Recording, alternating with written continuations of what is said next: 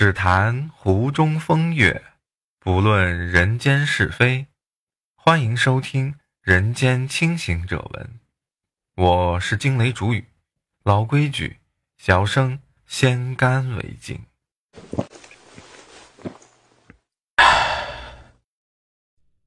饮茶。据不可靠消息，蒲松龄《聊斋》里面的故事许多是以免费的茶水换来的。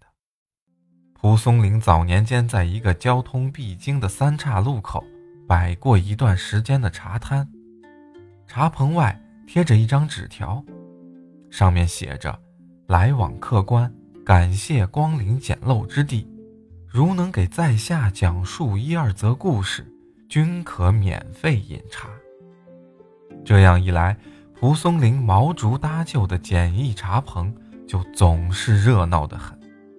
南来的、北往的过路人，无论是不是口渴，但凡路过茶棚，都要进去坐一坐，说一段道听途说的故事，或单纯的进来歇歇脚，听一段别人的故事，而后心满意足的再去赶路。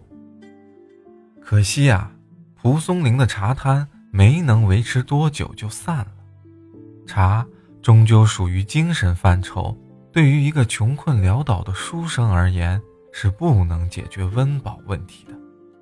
我也一样爱喝茶，只是不怎么能喝出茶叶的好坏，只是特别喜欢喝茶时的那份感觉，喜欢喝茶时的那份闲与静，从沸水、斟杯、闻香到静静品味。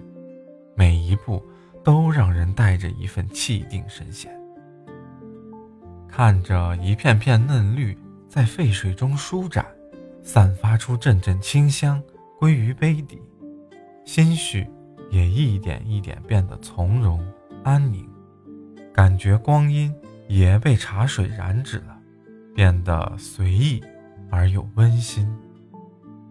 三毛说：“饮茶第一道苦若生命。”第二道甜似爱情，第三道淡如春风。饮茶有时候也是悟道，一盏茶浓了略显苦涩，淡了便觉无味，好比生活。一片叶子前半生被大地、阳光、雨水宠爱，后半生辗转颠沛、炙烤，努力的奉献全部。仔细想想，这茶的一生，也是人的一生。